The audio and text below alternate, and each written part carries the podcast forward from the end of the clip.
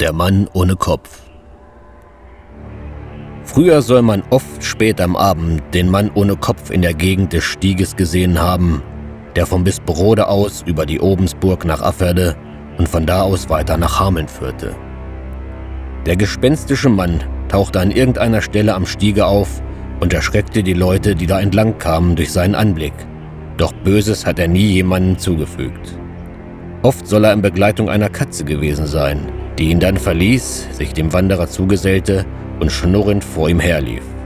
Im Stolle oder am Melkerweg, je nachdem in welcher Richtung der Wanderer ging, verschwand dann der Spuk so schnell wie er gekommen war. Eine andere Sage dieser Art geht auf die Schlacht bei Hastenbeck zurück, die am 26. Juli des Jahres 1757 stattfand. Demnach reitet ein kopfloser Reiter nachts zwischen 11 und 12 über die Obensburg und sucht seinen Feldherrn. Gemeint ist wohl der Herzog von Cumberland, der vorzeitig das Schlachtfeld verließ und den Befehl zum Rückzug gab.